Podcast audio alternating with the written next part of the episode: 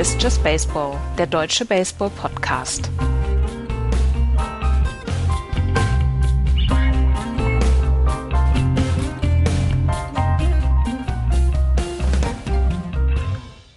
Wieder eine Woche MLB Baseball liegt hinter uns. Hallo, liebe Leute, zu einer neuen Ausgabe von Just Baseball. Zur Feier des Tages sind wir zu dritt. Hallo Florian. Hallo Axel. Und hallo Andreas. Hallo. Wir müssen uns ein bisschen beeilen, weil Andreas ist heute im Einsatz bei Sport 1 und äh, kommentiert da das Spiel der St. Louis Cardinals gegen Andreas? Bei den Brewers. Bei den Brewers. Im Miller Park. Leider ist keine German Heritage Night, das habe ich gleich geprüft, das haben wir auch Anfang der Saison schon geprüft. Aber es ist eigentlich ein ganz gutes Spiel, weil es geht um die Playoffs in der National League Central. Es geht darum, dass die St. Louis Cardinals mal wieder 567 aus den letzten 568 Spielen gewonnen haben. Ja. Und bei den Cardinals ist Jack Flaherty auf dem Mount der einer der heißesten Pitcher der letzten Monate. Wir werden gleich dazu kommen. Ähm, äh, das ist ja schon ein bisschen angeteasert. Die Cardinals im Moment so ein bisschen das Team der Stunde, jedenfalls in der National League. Aber wie äh, ich ja letzte Woche lernen musste, äh, fangen wir wieder ganz normal in der American League East an und äh, schauen da mal, was passiert ist. Die New York Yankees führen weiterhin die Tabelle souverän an. 87 Siege mittlerweile und 47 Niederlagen. Dahinter die Tampa Bay Rays 76, 57, die Red Sox 71, 62, die äh, Blue Jays 54, 80 und die Orioles Chronistenpflicht 44, 88, allerdings mit drei Siegen in Folge äh, in den äh, letzten drei Tagen, nämlich zwei gegen die Rays und eins gegen die Nationals. Äh, herzlichen Glückwunsch. Baltimore Orioles. Da gibt es auch vielleicht zwei, drei Sachen, die wir noch zu den Orioles sagen können, kommen wir später zu, aber wir konzentrieren uns jetzt erstmal auf die Teams, die Playoff-Implikationen haben, angefangen mit den New York Yankees, die die Serie gegen die LA Dodgers, von der wir letzte Woche gesprochen haben, Andreas, siegreich gestalten konnte. Und zwar aber fast schon souverän. 10-2, 5-1 waren die Siege und die Niederlage eine knappe 2-1 äh, Niederlage. Alles auswärts, alles in Dodger Stadium und wer uns aufmerksam zugehört hat letzte Woche, der weiß, wie unfassbar stark die Dodgers zu Hause sind.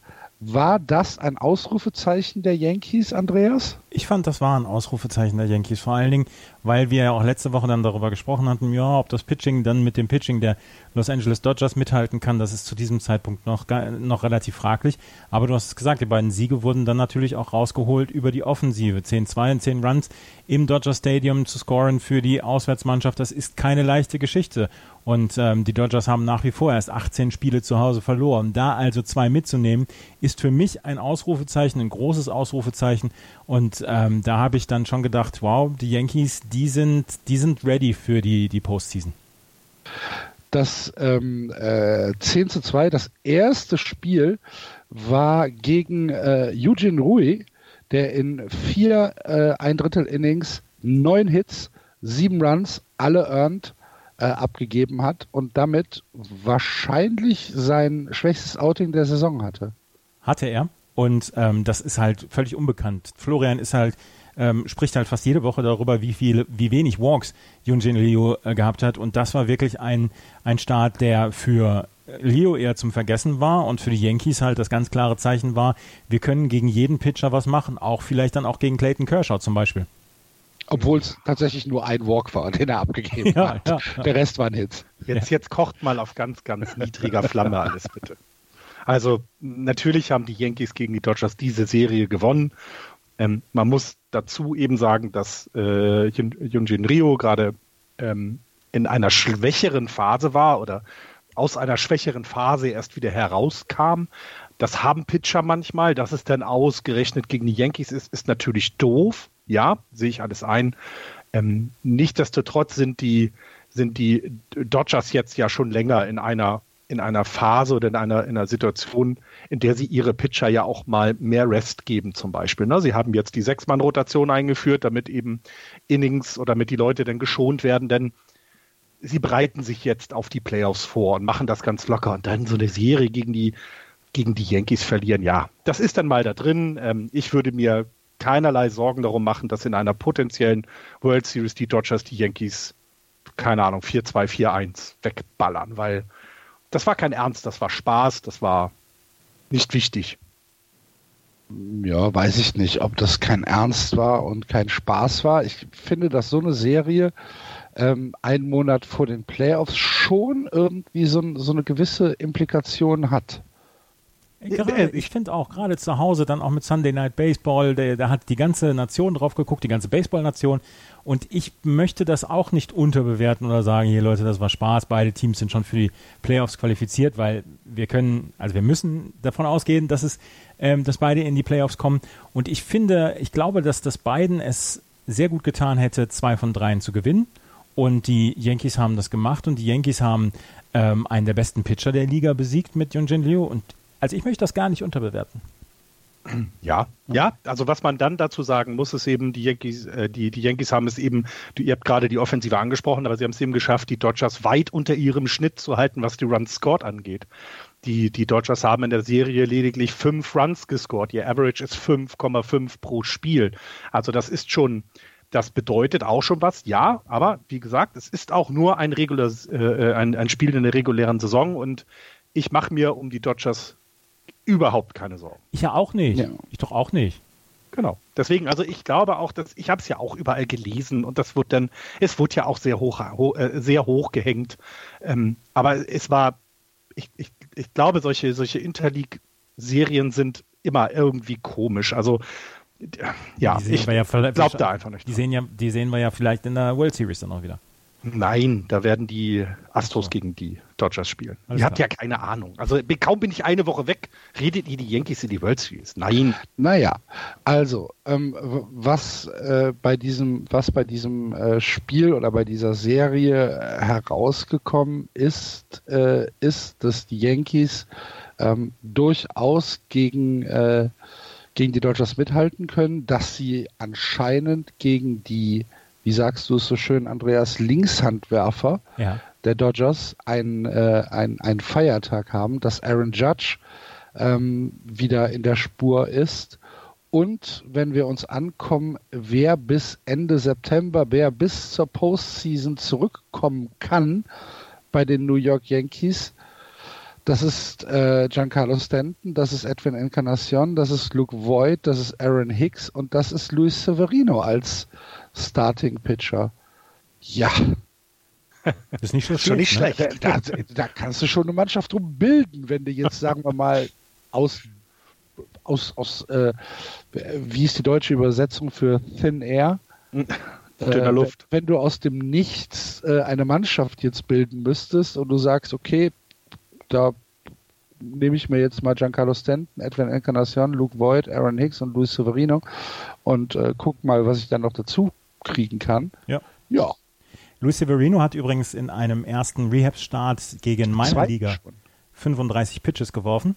Und er wird jetzt am Sonntag wohl für die Double-A-Affiliate der Yankees pitchen in Trenton.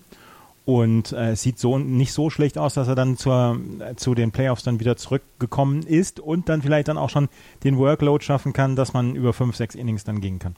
Ja. Und du kannst ihn ja zur Not eben auch im Long Relief bringen, eben für einen Sabathia, der mal vielleicht einen schwächeren äh, Start in, äh, hat oder eben, wenn Tanaka in Short Rest ist, äh, ihn da zu ersetzen. Also die Option, die du mit, mit jemandem wie Severino hast, ist, sind ja wirklich perfekt super. Das, ähm, das, das ist schon richtig gut. Du schonst auch ein bisschen dein ja wirklich sehr oder überlastetes äh, Bullpen. Ähm, das, das sieht schon richtig gut aus und ich finde auch gerade bei Judge ist das, ich meine, wir reden die ganze, das ganze Jahr über die Verletzungen, äh, die die äh, New York Yankees äh, alle zu erleiden hatten. Sie spielen trotzdem da oben mit und es sind eben auch solche Jungs wie Judge, der, der trotz allem, trotz aller Rückschläge, ja, die Saison seines Lebens spielt und also es ist, es ist, es ist weiterhin Wahnsinn, was die Yankees da jeden, ja, jede Woche da auf die, auf die Kette kriegen. Ne? Also ich meine, äh, Hut ab vor dem, was die da machen gerade wegen der, dieser kompletten Verletzungsmisere, die sie ja haben. Hat seinen 100. Home Run geschlagen. Genau. Ja. Ja. Ist aber nicht der Jüngste, ne? Der drittjüngste oder sowas. Der ne? drittschnellste, der ähm, Schnellste. die 100 Home Runs so, erreicht hat. Ryan Howard hat es in 325 Spielen geschafft, Gary Sanchez in 355 und er hat es jetzt in 371 Spielen geschafft. Und es ist erst sein 17. Home Run diese Saison. Also wenn er in Normalform gewesen wäre und nicht verletzt zwischendurch, dann hätte er es wahrscheinlich schon am 15. Spieltag gehabt. Aber so hat er jetzt erst und heute den dann, 17. oder gestern. Dann wäre er auch bei 40 Home Runs äh, genau. wie jetzt ein Trout oder, oder ein äh, äh, Peter Lonzo oder Jellick oder ähnlich. Also genau, das ist halt schade, weil so ein bisschen eben diese ich weiß nicht, wie es nächste Saison weitergeht mit Ball, mit, mit allem drum und dran. Das, das, das muss man dann mal sehen. Es, also diese Saison werden ja Rekorde purzeln, was Homeruns angeht. Und da hätte er gut vorne mit, äh, äh, mitschlagen können. Stellt euch das mal vor, beide, also Stanton und Judge gesund, bei dem, wie es da im Moment läuft. Also das wäre ja wahrscheinlich zwei, zwei Leute mit 40 Homeruns in einem Team gewesen. Also das ist schon sehr vielversprechend. Redest du gerade die Yankees in World Series? Was wir gelernt haben aus äh, solchen Serien, die sind ja nur für etwas gut, wenn man danach auch weitermacht und sie in Anführungsstrichen vergoldet. Das machen die Yankees und haben dann die nächsten beiden Spiele gegen die Seattle Mariners, wo sie natürlich hoch favorisiert waren, ebenfalls gewonnen. 5-4 und 7-0. Das heißt, sie sind jetzt aktuell zehneinhalb Spiele vor den Tampa Bay Rays und werden, ja, ich glaube, das äh, können wir jetzt dann sagen, die Division gewinnen, vor allen Dingen, weil die Tampa Bay Rays im Moment auch nicht das beste Baseball spielen.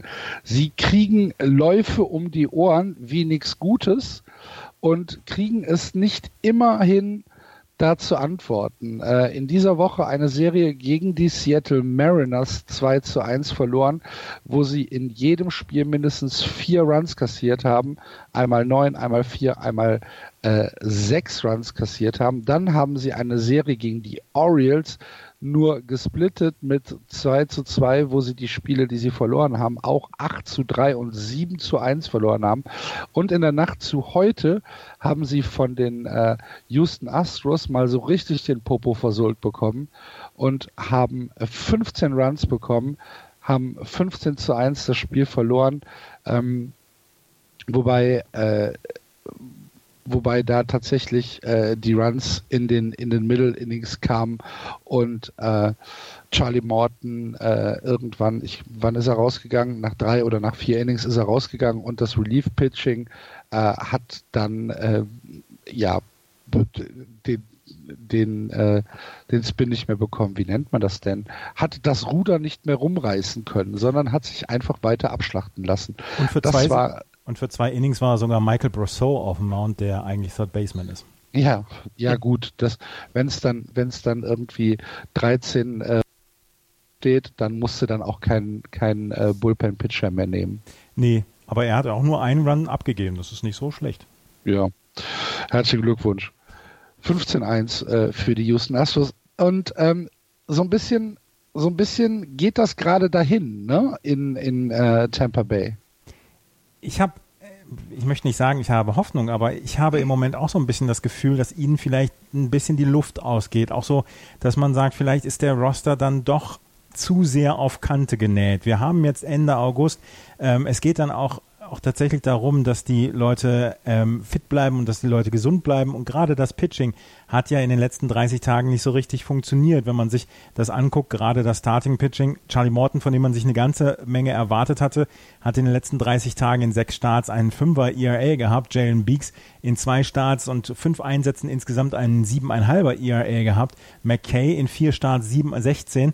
Kittredge in zwei Starts und neun Einsätzen insgesamt ein 620er ERA. Also das Starting Pitching hat nicht mehr funktioniert und da sind sie wirklich auf Kante genäht. Da haben sie nicht viel über. Sie haben sehr viel mit den Openern äh, dann auch agiert, haben gesagt, die ersten ein oder zwei Innings übernimmt ein Relief Pitcher, erst dann geht der Starting Pitcher rein. Und das habe ich ein bisschen das Gefühl, fällt ihnen jetzt vielleicht auf die Füße, dass sie einfach nicht diese Tiefe haben. Und das ist ja natürlich dann auch bei den Tampa Bay Rays, die einen ganz kleinen, ein, ein, ein ganz kleines Gehaltskonto haben, beziehungsweise ein ganz kleines Budget haben, dass sie vielleicht jetzt das nicht mehr so richtig äh, nach vorne pushen können. Ich bin sehr gespannt auf den September der Race. Ja, vor allem sie haben ja waren ja aktiv zur Trading Deadline und haben ja auch versucht, Statements in die richtige Richtung zu setzen. Es scheint aber eben tatsächlich nicht oder noch nicht geklickt zu haben.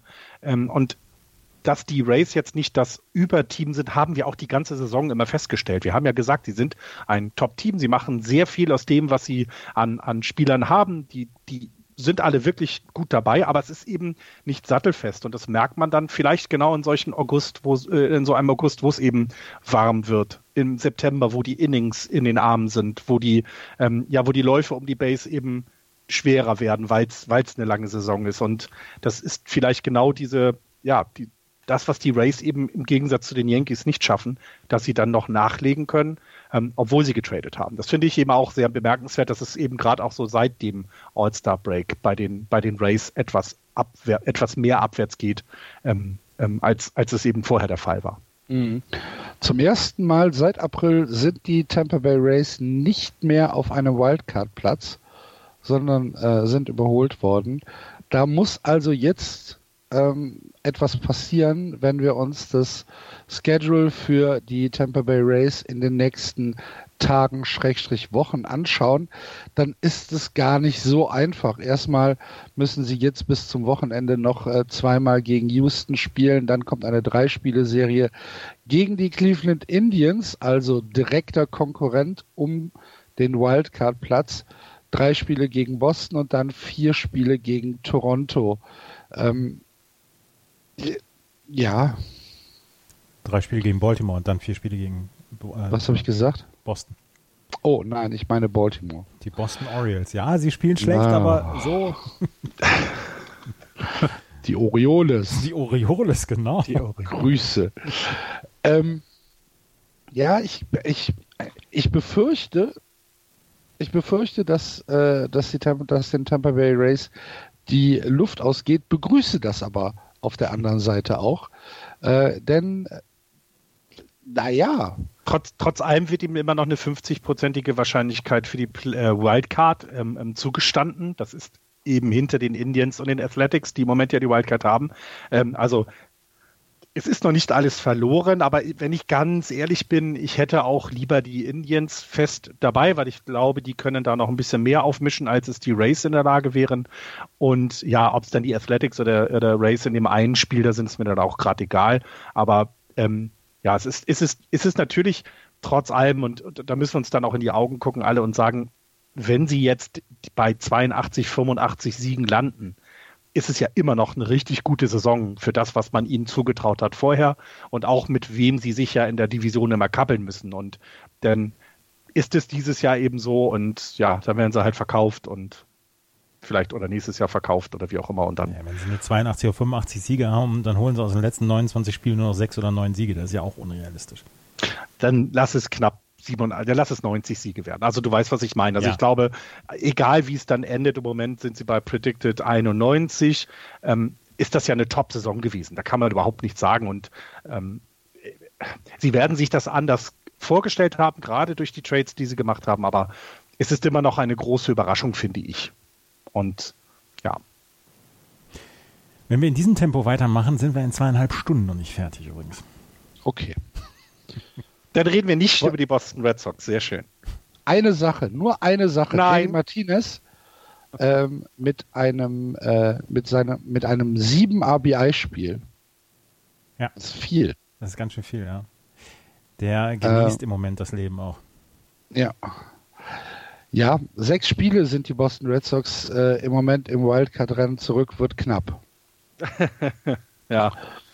Ich glaube, ja, ich glaube, die, dies ist zu weit weg, leider. Also ich hätte das ja gut gefunden, gerade weil die Rays äh, etwas schwächen, dass da vielleicht ein bisschen Zug reinkommt, dass du eben nochmal Druck, Druck aufbauen kannst. Das wäre zum Ende der Saison ja entsprechend alles schön spannend geworden. Für mich sind die Indians und auch die Athletics aber im Moment einfach ja kompakter besser drauf, als es die Red Sox sind. Es ist schade. Ähm, äh, ich hätte gerne so ein wir gewinnen die Wildcard oder wir kommen über die Wildcard in die Playoffs Red Sox Team mal gesehen, weil das, das, das traue ich denen zu, dass sie dann in, da alles wegrocken können, weil sie eben immer noch ein wirklich gutes Team beisammen haben. Offensiv habt ihr es ja mehrfach auch schon angesprochen. Ich verliere die Hoffnung erst, wenn es vorbei ist. So, so das ist das richtig. Oh, das finde ich sehr. Auch das, ach, da können wir gleich weitergehen. Weil mehr über, über Toronto müssen wir gar nichts sagen und über Baltimore nur, nur ganz kurz anteasern, dass hier eventuell ein Verkauf im Raum steht. von den Baltimore Orioles. Ja, wir hatten vor, vor ein paar Wochen schon drüber gesprochen, dass, ja. äh, dass es Gerüchte gibt und dass wir eigentlich auf den Campton Park nicht verzichten wollen. Ähm, aber es könnte ja. da wirklich ähm, eventuell dann Diskussionen geben. Bei den Royals scheint es ja etwas, ähm, etwas weiter schon zu sein. Da kommen wir gleich zu, ja. Da kommen wir gleich zu, genau. Gut, mehr müssen wir tatsächlich über die East im Moment nicht sagen, oder? Nee. Weiter. Gut. Dann gehen wir in die American League Central, wo die Minnesota Twins wieder die Führung übernommen haben. 80 Siege, 51 Niederlagen. Dahinter die Indians 77, 55. Die Chicago White Sox 60, 71, die Royals 46, 87 und mittlerweile das schlechteste Team im Baseball, die Detroit Tigers 39 Siege und 90 Niederlagen. Letzte Woche, Andreas, haben wir über die Minnesota Twins geredet und gesagt, jetzt müssen sie aber langsam wieder mal ihren, ja, ihr Zeug zusammenkriegen. Ähm, haben sie gemacht. 7 und 3 aus den letzten 10 Spielen. Ähm, wichtig, weil nämlich die Cleveland Indians im gleichen Zeitraum 4 und 6 gespielt haben und so haben wir wieder einen Unterschied von drei Spielen. Und das ging größtenteils über das Pitching, was sie gemacht haben. José Berrios hatte einen Katastrophenstart, fünf Runs abgegeben in fünf ein Drittel Innings, aber ansonsten haben sie gutes oder solides Pitching bekommen und sind vom Bullpen dann auch getragen worden. Das Bullpen hat letzten, in den letzten sieben Tagen gerade sehr viel äh, auf sich genommen, um dann das Team zu tragen, weil das, das Hitting, die Offensive war gar nicht so überragend. Wir, wenn wir uns das angucken, gerade aus den letzten 20 At-Bats, Nelson Cruz hat zum Beispiel nur fünf Hits gehabt, äh, Miguel Sano nur fünf Hits, Max Kepler nur drei Hits. Also das war eher wenig, aber sie haben es geschafft, diese knappen Spiele zu gewinnen und das da ist dann natürlich eine ganz wichtige Geschichte, gerade weil die Cleveland Indians in den letzten Wochen so, ja, so gefährlich waren. Und jetzt haben sie wieder dreieinhalb Spiele Vorsprung vor den Cleveland Indians und können so ein bisschen positiver wieder in die Welt hinaus gucken. Zwischendurch sah es ja so aus, Anfang August, dass die Cleveland Indians das übernehmen könnten. Aber es hat sich jetzt eingependelt und ist eigentlich ein faszinierender Zweikampf, wie ich finde. Finde ich auch äh, wirklich toll zu sehen. Also ähm, wir hatten ein bisschen Angst und, und es hätte ja auch gut, weil die, die Indians ein gutes Team zusammen haben, hätte ja auch gut sein können, dass sie den zeigen und dann war damals Tampa Bay noch gut drauf, äh, die Athletics kamen und es hätte ja sogar ohne Wildcard-Platz ausgehen können für die, für die Twins. Aber sie haben eben diese Schwächephase, haben sie überstanden und sind jetzt zu ihrer, ich würde sagen, Normalform diese Saison, die ja wirklich sehr gut ist, zurückgekommen und ähm, ja, ja, sind weiterhin auf Kurs und das finde ich schön. Also sie sind jetzt im Moment äh, 99,3. Also die Yankees und die Astros haben 100% Playoff-Wahrscheinlichkeit bei den, ähm, bei dem, die es errechnen und die, die Twins sind bei 99,3 und das ist doch, das ist doch top. José Ramirez ja, fällt ja, aus. Ja, ich, ich, ich, ich, ich kann diese 99,3 noch nicht so ganz nachvollziehen, weil wenn, ähm, wenn die Cleveland Indians ähm, tatsächlich die Minnesota Twins noch einholen als Divisionssieger. Es sind nur dreieinhalb Spiele und wenn wir eins gelernt haben aus der Central, ist äh, in den letzten Wochen, ist, dass da eigentlich jede Woche irgendeine Verschiebung stattfindet. Dann sind es halt eigentlich nur drei Spiele, die die Twins Vorsprung haben auf dem Wildcard-Platz. Ähm, also ich finde 99,3 finde ich schon relativ hoch als äh, Playoff-Wahrscheinlichkeit, weil so ganz abschreiben darfst du die Rays ähm, ja noch nicht und die äh, Oakland Athletics auch auf gar keinen Fall. Das stimmt, das stimmt.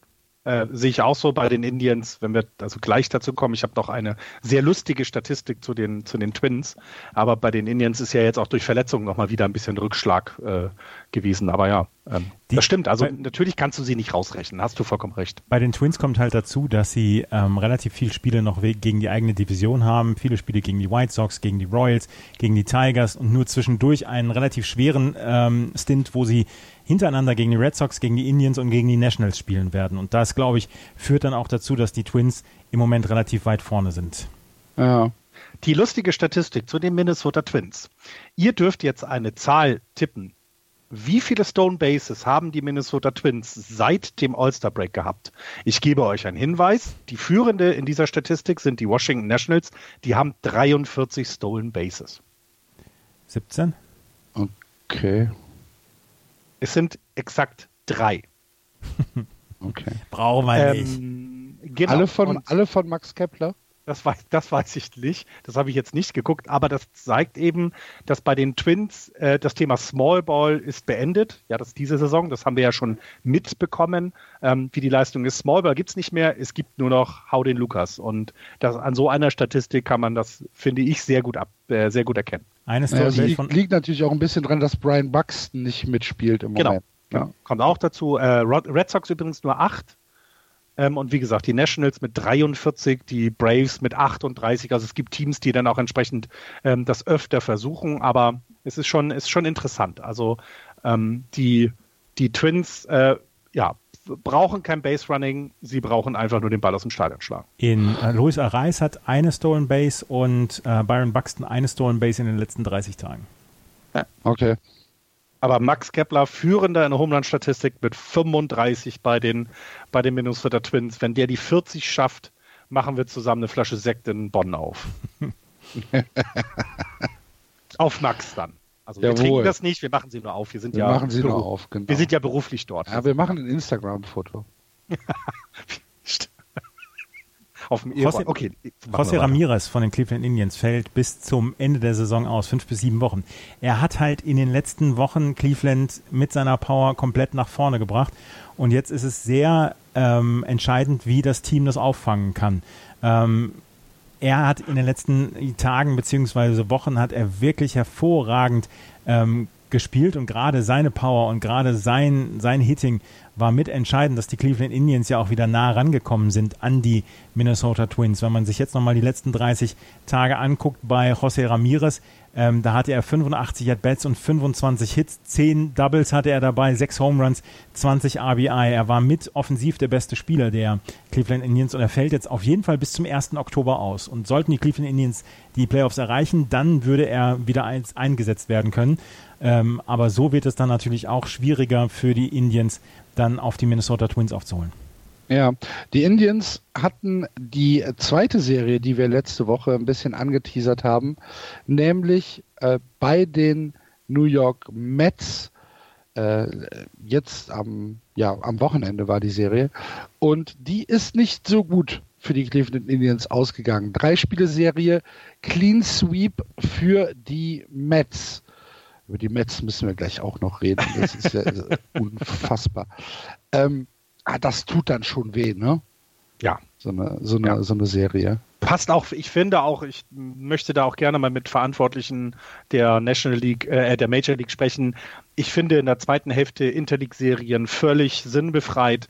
Ähm, das, das bringt zu dem Zeitpunkt nichts mehr, ähm, weil du, du verlierst, also die, die Indians haben dadurch eben auch wieder Boden verloren, weil sie gegen starke Teams aus der National League spielen mussten und äh, ich, ich mag sowas nicht, dann, dann lasst ihn, dann lasst mehr andere Spiele sein und macht das wieder als Highlight, aber das, das ist schade, die Spannung wurde so ein bisschen dadurch ja genommen, weil ne, die, die Twins haben drei hintereinander jetzt gewonnen, die äh, äh, Indians eben davor nicht.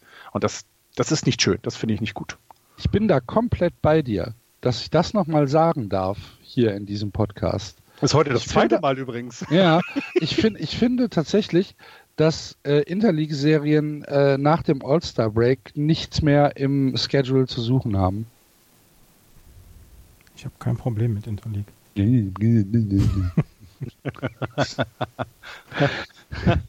muss immer, immer was dagegen sein. es ist halt, es, natürlich ist es zwischendurch frustrierend, wenn man die Red Sox Pitcher ähm, am Schlag sieht oder auch insgesamt American League Pitcher am Schlag sieht. Ist das eine Geschichte, boah, ey Leute, werdet ihr wirklich für diesen Sport bezahlt? Aber, ähm, also, wie gesagt, ich habe kein großes Problem damit. Ähm, bei den bei den Twin äh, äh Indians kommt auch äh, kommt ja noch dazu, also neben dem ganzen Corey Kluber hat er ja ein paar ähm, Setbacks, ne? Also der ist ja dann auch noch nicht wieder zurück. Ja. Also auch das kommt ja, ja. noch erschreckend hinzu, weil die ja dachten, er wäre mal weiter. Ne? Also sie haben ja gehofft, dass er, dass er ihnen früher zur Verfügung steht, denn sie brauchen ihn ja. Wir haben mehrfach gesagt, die Indians kommen eben auch sehr stark über das Starting Pitching. Und wenn dann einer deiner besten Pitcher mit wieder weiterhin ausfällt, so rum, ist das nicht gut. Ähm, ich hoffe, sie retten sich weiterhin in die Playoffs. Ich möchte die Indians gerne in den Playoffs sehen, weil das ein sehr biestiges Team sein kann. Ähm, und ich, ich, ich drücke die Daumen, dass es klappt und ähm, auch für Otto, damit er nicht ganz so traurig ist. Carlos Carrasco hat ein, zwei Drittel Innings in seinem äh, zweiten Rehab-Stint äh, gepitcht. Kann sein, dass er tatsächlich wieder gesund wird. Ja, so schön. Drücken wir die Daumen für die Cleveland Indians und ähm, also bei Carrasco musst du noch dazu sagen, der ist mit Leukämie ähm, äh, genau. äh, diagnostiziert ja, worden ja, und spielt jetzt wieder Baseball und ich sage, jeder, jeder, jeder Ball, den er kompetitiv wirft, egal auf welcher Ebene, ist ein absoluter Erfolg für ihn. Und äh, wenn wir ihn sogar noch mal in der Big League sehen, wäre das phänomenal und ganz toll. Ja, anscheinend sieht es wirklich gut aus. Also er, er pitcht jetzt äh, im Moment Double A mhm. und ähm, wird da natürlich äh, sehr dosiert im Moment eingesetzt, aber es scheint zu, zu funktionieren. Ähm, über äh, White Sox und Tigers müssen wir nicht viel reden, aber Andreas, die Kansas City Royals. Erzähl mal, was ja. ist da los mit Bei den Kansas Verkauf? City Royals? Wo geht's hin? Es bleibt wohl in Kansas City. Okay. Genau. Kansas City genau. in, in Missouri, die sind ja gar nicht in Kansas. Das wäre lustig gewesen, wenn die jetzt nach Kansas gezogen wären. Ähm, Kansas City Royals, der, der Owner David Glass, ist im Moment dabei, einen Verkauf zu verhandeln für die Kansas City Royals. Er hat sie 2000 für 96 Millionen Dollar gekauft und es gibt die ähm, Diskussion, ob er sie jetzt für eine Milliarde wieder verkauft. Das wäre eine ordentliche Dividende für so ein, für so ein Investment. Und ähm, er wird es wohl verkaufen an einen der äh, Minority Leader der Cleveland Indians. Ähm, mit John Sherman. Sherman, genau. Dem gehört, dem gehört ein Teil der Cleveland Indians und er ist 86 Jahre alt und er hat jetzt wohl dann ähm, die Absicht, die Kansas City Royals zu kaufen. Ein Umzug steht nicht zur Debatte. Nein. Das genau. wäre, das wäre auch ganz schlimm, wenn das Kaufman Stadium verschwinden würde. Aber ähm, auf jeden Fall scheint es so zu sein, dass die Kansas City Royals verkauft werden. Und es ist aber nicht der höchste Verkauf einer Franchise, weil das haben die Miami Marlins geschafft für 1,2 Milliarden. Gut, aber das hat ja dann tatsächlich keine großen Implikationen auf die Stadt und auf, Nein, äh, auf, die, auf, den, auf, die Franchise. Nein, erstmal nicht. Aber wahrscheinlich okay. wird der neue Besitzer dann äh, sagen, hier Kansas City ähm, bezahlt mir Stadionumbau oder was, sonst äh, ziehe ich um oder so. Ja. Also die üblichen Waffen werden dann gezückt, denke genau. ich auch. Ja, ähm, ich habe dann auch gleich heute noch einen Artikel ähm, bei den bei den SB Nation Blogs gelesen dazu. Die freuen sich alle, dass ein neuer Owner kommt, weil der macht ja jetzt alles wieder besser. Mhm. Aber sehr, sehr das ist natürlich so eine Sache, so ein 83-Jähriger, der hat halt einfach auch nichts mehr zu verlieren. Ne? Der kann dann halt sagen, macht es oder ich mache halt was ich will. Ja, ich, ich, würde, ich, ich würde gerne, ich würde gerne ein Baseballteam besitzen, ganz ehrlich, egal welches. Du bist aber ja noch keine 83. Aber knapp bist, davor. Ja, du bist knapp davor, aber ja. Er, er fühlt sich auch. Ja, so. weiß ich nicht. geht der dann dahin und sagt, baut mir das da halt um. Ja. Sagt die Stadt, nee, er sagt, ja, bin ich halt weg. Ja, aber die, denken Sie doch mal an die Zukunft. An welche Zukunft?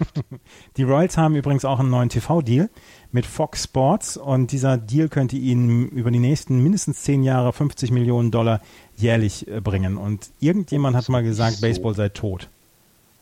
Aber das, der, über, über, über zehn Jahre 50 Millionen Dollar jährlich, Jahr. das ist nicht so hoch. Jedes Jahr 50 Millionen. Ja, ja, das ist mir schon klar. Aber du da, also ich habe auch, ich habe heute gerade auch einen Artikel darüber gelesen, dass, ähm, dass hier eben gesagt wird, dass Baseball ja so ein, ein, ein, eine Sportart ist, die, die so ein bisschen auf dem absteigenden Ast ist, aber die, die Besitzer der Teams verdienen noch richtig gut mit Baseball. Und vor allem tun sie das, obwohl die Leute ja nicht ins Stadion gehen. Denn was du gerade gesagt hast, das ist wieder ein Deal für die Royals.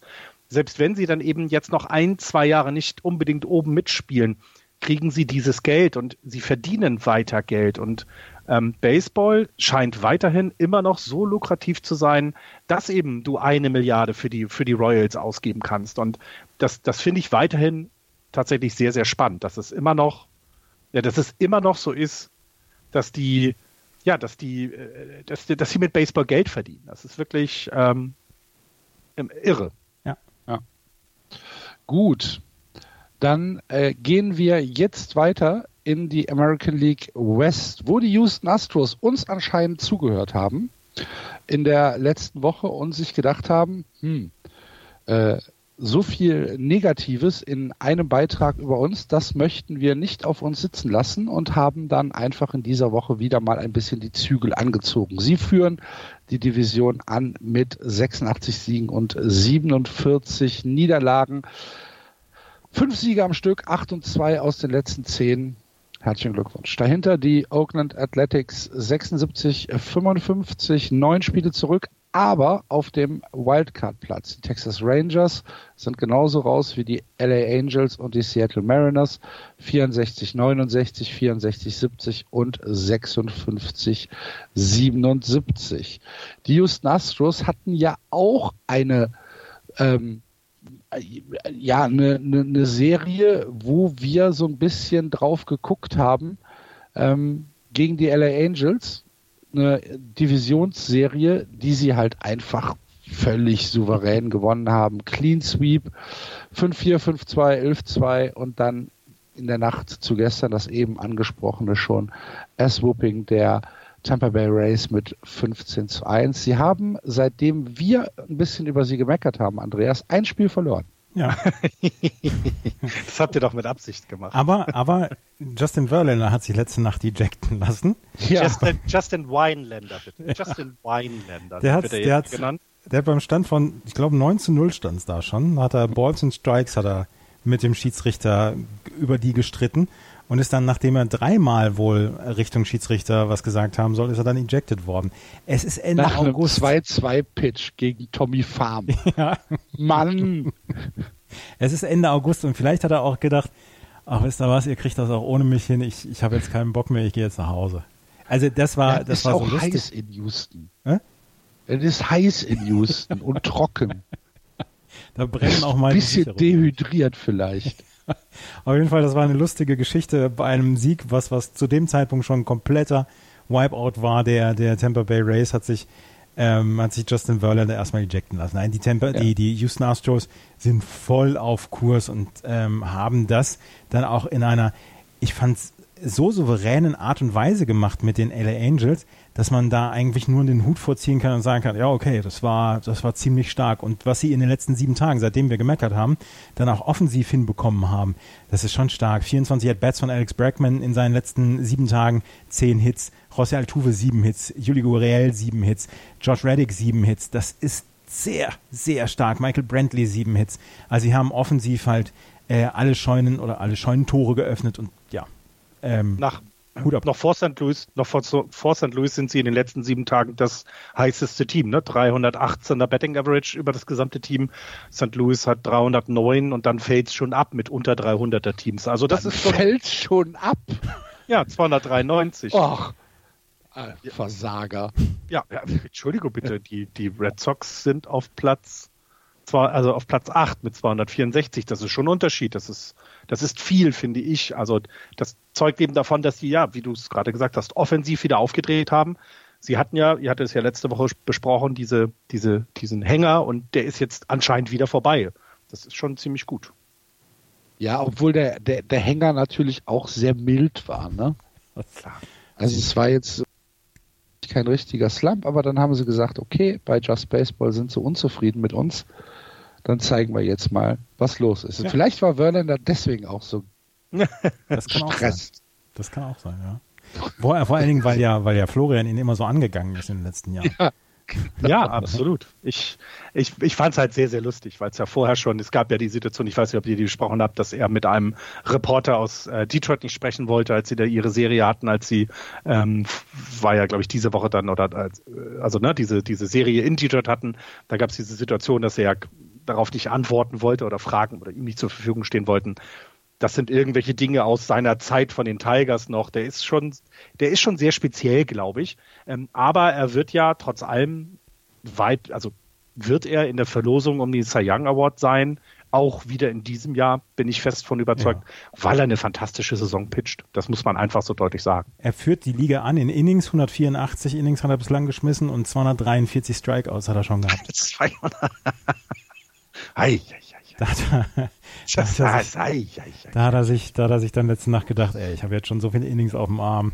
Der Hinch, der holt mich eh nicht runter vom Mount. Das reicht jetzt. Ich, ich, würde, ich würde gerne mal wissen, ob es tatsächlich schon mal gab, dass ein Pitcher ejected wurde und trotzdem gewonnen hat. Also das ist ja wirklich eine sehr merkwürdige Situation. Ja, ne? also das war, also da ist es wirklich, da war es ein bisschen warm. Er hatte wegen irgendwas anderem eine schlechte Laune oder so. Da ich glaube, das Ei war, das, das, weißt du, der hat so ein Rührei morgens bekommen, was noch so ein bisschen lief, ne, was ja, nicht ja. ganz fest war. Und das hat ihn den ganzen Tag beschäftigt. Ja, so ist es manchmal. So ist es manchmal, genau. Wenn wir von äh, laufenden Rühreiern reden, ist der Weg nach Oakland gar nicht so weit, die ähm, wieder mal ihr ihr, äh, ihr Two-Face gezeigt haben. Sie gewinnen gegen die Astros in der Serie, die wir letzte Woche schon angesprochen haben, drei von vier Spielen. Sweepen dann die New York Yankees, ähm, müssten dann eigentlich im Quervergleich äh, mit den Dodgers den Boden aufwischen, aber äh, das äh, zählt im Baseball ja nicht. Und äh, aus diesem Sweep der New York Yankees äh, spielen sie dann zu Hause gegen die San Francisco Giants und kriegen zwei Spiele um die Ohren. Völlig, du bist es ja völlig falsch angegangen. Du bist es ja völlig falsch angegangen. Die Oakland Athletics haben es dieses Jahr nicht geschafft, die Bay Bridge Pokal zu gewinnen. Das ja. ist die Aussage, die kommt. Es gibt diesen Pokal. Das ist kein Witz, den ich gerade erzähle. Sie haben einen Pokal ausgerufen, dass diese Serie, äh, derjenige, der sie entscheidet, kriegt den Pokal. Und den haben sie verloren. Die Saison ist für die Athletics jetzt vorbei. Sie können jetzt einpacken, ist jetzt zu Ende. Und das war, da waren sie so sauer, dass sie den Kansas City Royals 19 RBI, äh, 19 Runs eingeschenkt haben und Aber Markus so Simeon 7 RBI dabei gehauen hat. Ja.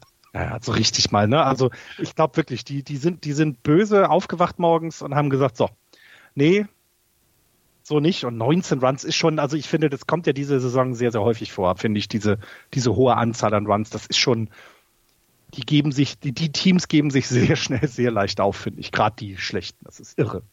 Nee, es stand ja schon im dritten Inning, stand es ja schon 10-0 oder nee, 10-2 stand es äh, ja. schon und dann, ja, dann ist das halt auch vorbei.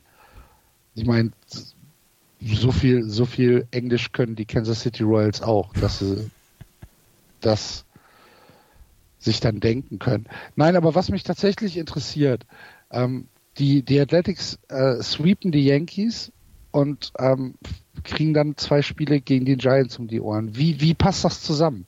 Das passt eigentlich gar nicht zusammen. Auch das ist, glaube ich, diese Interleague-Quatsch, ne? Also ich glaube, das ist naja, gehört auch obwohl dazu. es für die für die Athletics eigentlich egal war, weil es zu Hause war. Weil's, genau, weil es genau, genau. Das ist der Vorteil. Ja, ich finde es auch komisch, weil gerade die Serie gegen die Yankees das, also ich, ich, fand, ich fand das sehr überraschend. Also äh, ich lese ja auch ein bisschen Bay Area News und das war schon, das kam schon sehr euphorisch rüber, was da passiert ist, weil sie eben, naja, nicht unbedingt als das Team gilt, was jetzt den Yankees unbedingt Ärger machen wird. Und das dass dann sowas hinterherkommt, finde ich auch sehr, sehr merkwürdig. Aber es ist eben, es muss eben nur einer mal den Ball richtig treffen, dann ist er aus dem Stadion und vielleicht ist es dann eben auch dieses Jahr leichter mal so gegen, gegen schlechte Teams zu verlieren, weil die eben ja auch ihre 348 Homeruns in zwölf Spielen schlagen. Äh, es ist, ja, ich, ich habe das wirklich auch tatsächlich, als ich gehört hatte, die Yankees haben gesweept, äh, sind gesweept worden, jetzt geht's gegen die Giants, habe ich mit klaren Niederlagen gerechnet und es ist eben anders gekommen. Sehr merkwürdig, ja. Ja. Erklären kann man es aber nicht. Also woran willst du es festmachen? Das ist schwierig. Äh, sie sind gut beisammen. Ich traue den, den Athletics auch weiterhin zu, dass sie, dass sie auf der Position bleiben. Ich, ich bin auf der festen Überzeugung, dass wir die Playoffs-Teams eben, wie sie jetzt sind, auch behalten werden, dass sich da nicht mehr so großartig was verschiebt. Ähm, also dass jetzt keiner mehr hinten nachrückt wie die Red Sox und deswegen ist es, ist es dann eben mal drin, ja. Ja, finde ich auch. Möchtest du noch was ergänzen, Andreas? Nee, möchte ich nicht. Ich möchte nur Steven, sagen. Steven Piscotti ist noch auf der 10-Day Injured List. Das ist auch nicht gut für die, für die, für die Athletics. Das habe ich noch aufgeschrieben. Aber wie gesagt, dafür haben sie Max Simeon im Moment und Matt Chapman haben so und. Genau, genau. Ähm, und der, hattet ihr schon angesprochen, dass, das hat mir auch getwittert, dass der, oder das hatte ein User uns getwittert, dass der Typ, der, ähm, Corsfield war das, glaube ich, mit den 96 Meilen äh, Testwurf da in diesem komischen Cage gemacht hat, dass mhm. der jetzt ja sogar für die für die Ace gepitcht hat. Also das ja, fürs Minor League Team, ne? Also ja, äh, immerhin. Ja. Also auch das musst du erstmal tun. Du kriegst zwar kein Minimumlohn, äh, also kein Mindestlohn, aber du musst erstmal es schaffen, da quasi von, von, von, ja, aus, aus, als Fan dann irgendwie plötzlich da eine Uniform zu tragen und ein Profispiel zu bestreiten. Das Na ist schon, schon geil. Finde ich eine, mit noch immer eine der tollsten Geschichten dieses Jahr im Baseball tatsächlich. Und er hat ähm, drei Better gefaced, drei Strikeouts. Mhm. Ja. Sehr gut. Müssen wir was über Rangers, Angels oder Mariners sagen? Ich habe nichts. Weiter. Also wir können über die, wir können die Nein, wöchentliche Lob Mike Trout machen, deswegen weiter. ja. Das machen wir die anderen 60 Wochen. Ja, eben. Weiter. Können wir weitergehen. In die National Gut. League. Dann äh, wechseln wir in die National League und äh, schauen hier auch erstmal auf die Tabelle. Die Braves aus Atlanta führen weiter. 80 Siege, 54 Niederlagen dahinter. Die Nationals 73, 58. Die Phillies 68, 63. Die Mets 67, 64. Und die Marlins 47, 84. Die Mets begleiten uns heute fast in jeder Serie, ähm, weil auch wenn wir über die Atlanta Braves sprechen, müssen wir über die New York Mets sprechen, die gesweept worden sind von den Atlanta Braves. Die Braves mit einer äh, Woche der reinen Divisionsduelle. Sie haben die Marlins gesweept mit 3 zu 0, 5-1, 5-0, 3-2 und dann die Mets mit 2-1, 9-5 und wieder 2-1, bevor sie dann ein äh, Nachholspiel gegen die Rockies verloren haben und jetzt in der Nacht zu heute die, das erste Spiel der Serie gegen die Blue Jays ebenfalls verloren haben. Also zwei Niederlagen aktuell im Streak, aber sechs Siege vorher, eigentlich sogar acht Siege vorher, weil wir noch die zwei Siege gegen die LA Dodgers mitzählen müssen.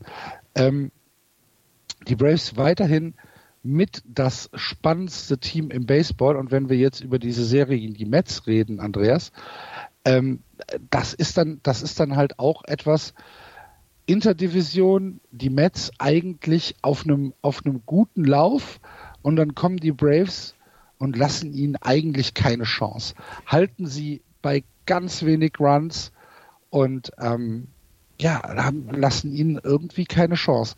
Für mich auch eine Statement-Serie der Braves. Das war absolut eine Statement-Serie, gerade weil die ähm, die New York Mets in den letzten Wochen so gut gespielt hatten und gerade weil sie gerade auf dem Weg dahin waren, vielleicht dann auch Richtung ähm, Richtung Wildcard-Platz noch was zu machen, dass, dass es dass es Richtung der ähm, Divisionsführung wohl nicht mehr was geben würde für die Mets. Das stand vorher schon fest, aber die Atlanta Braves haben nochmal so ein bisschen den Daumen drauf gedrückt auf die Fliege New York Mets und das war sehr beeindruckend. Und vor allen Dingen haben das die Braves in der letzten Woche über das Pitching gemacht. In den letzten sieben Tagen Julio Teheran zwei Einsätze gehabt, 13 Innings gepitcht, acht Hits abgegeben, keinen einzigen Run.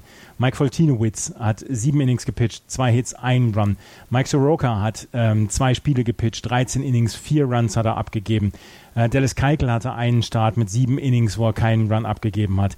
Sie haben mit dem Pitching, mit dieser Pitching-Tiefe, die sie auch haben, und dann kommen dann Leute wie Mike Soroka, den man vor dieser Saison da noch nicht so erwartet hatte, ähm, haben sie die Mets wirklich also ganz klein gehalten. Und das war eine Statement-Serie, das ist gut ausgedrückt. Ja, richtig dominiert. Florian, wie überrascht hatte ich das?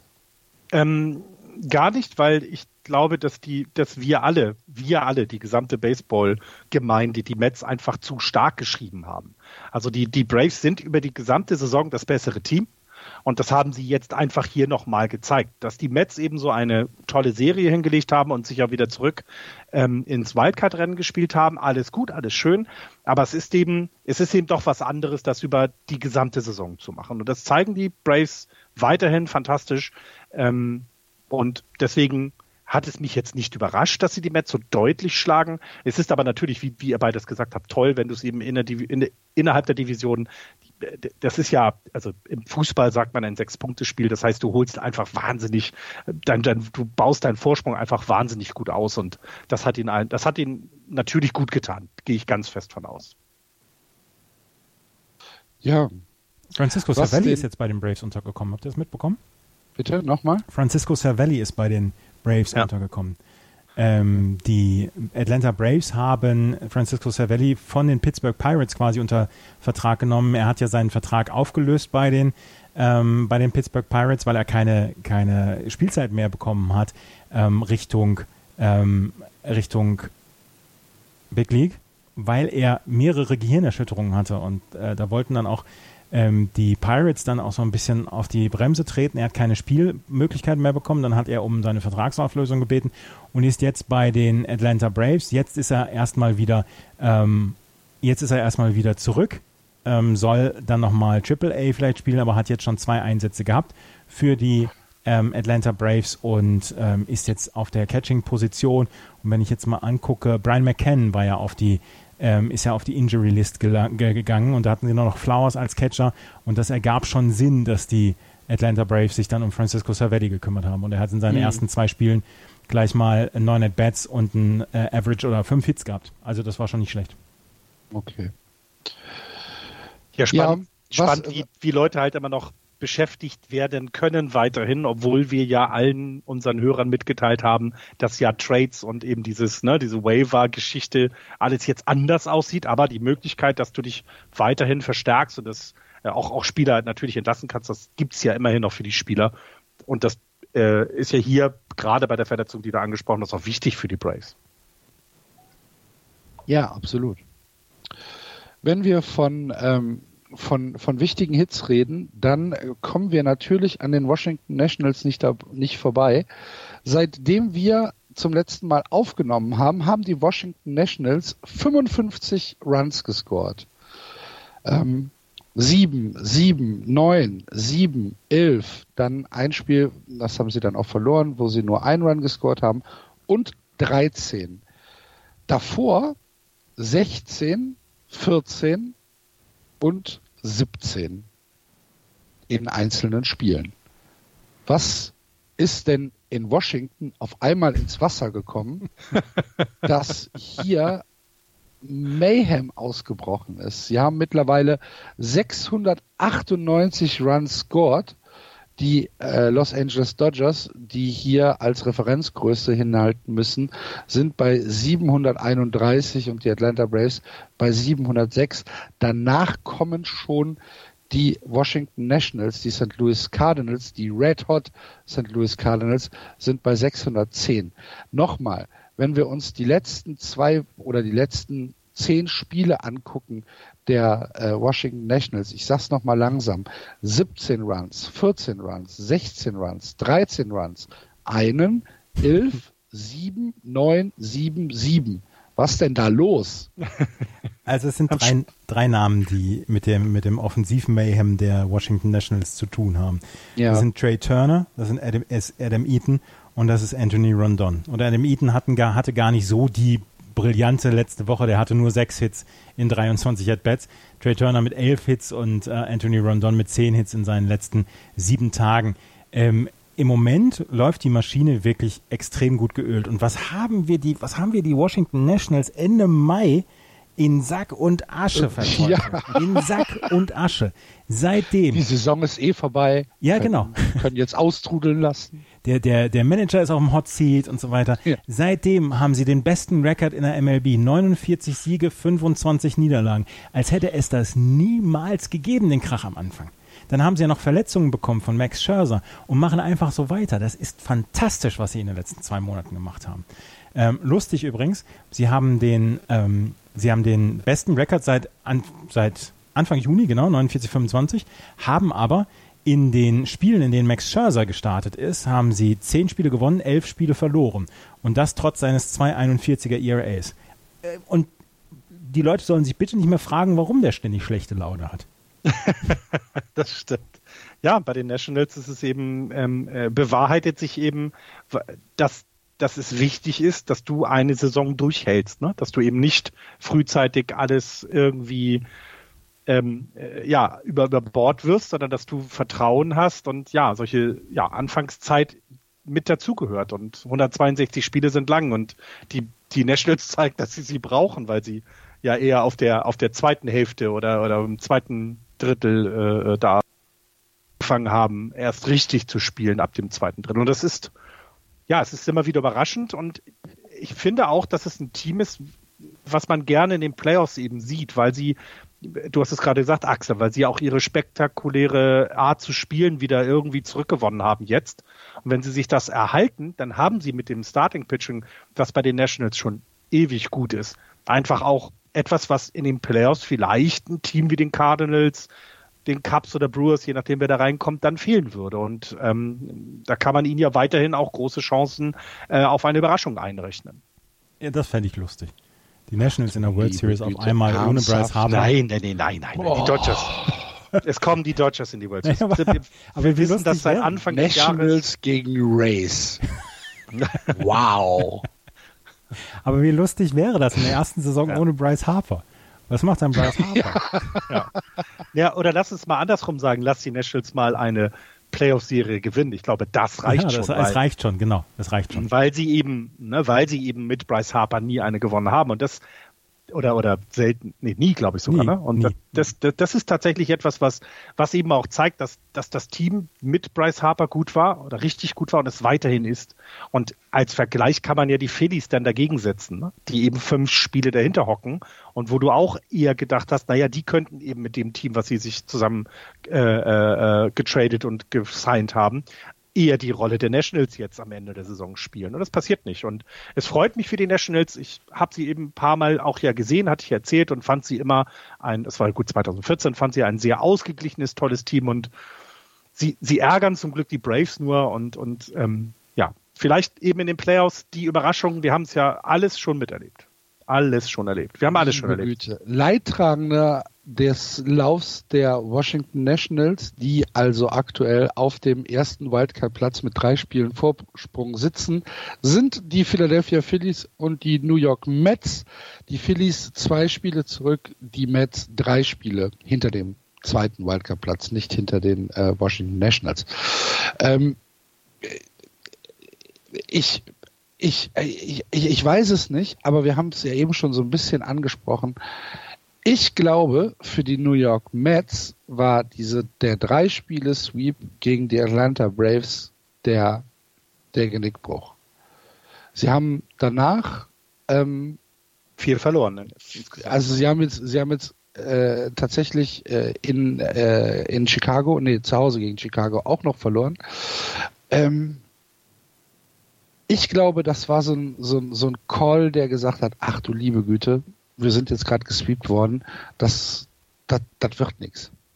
Ja, ist ein bisschen früh, sehe ich ein, aber es ist so, so Bauchgefühl.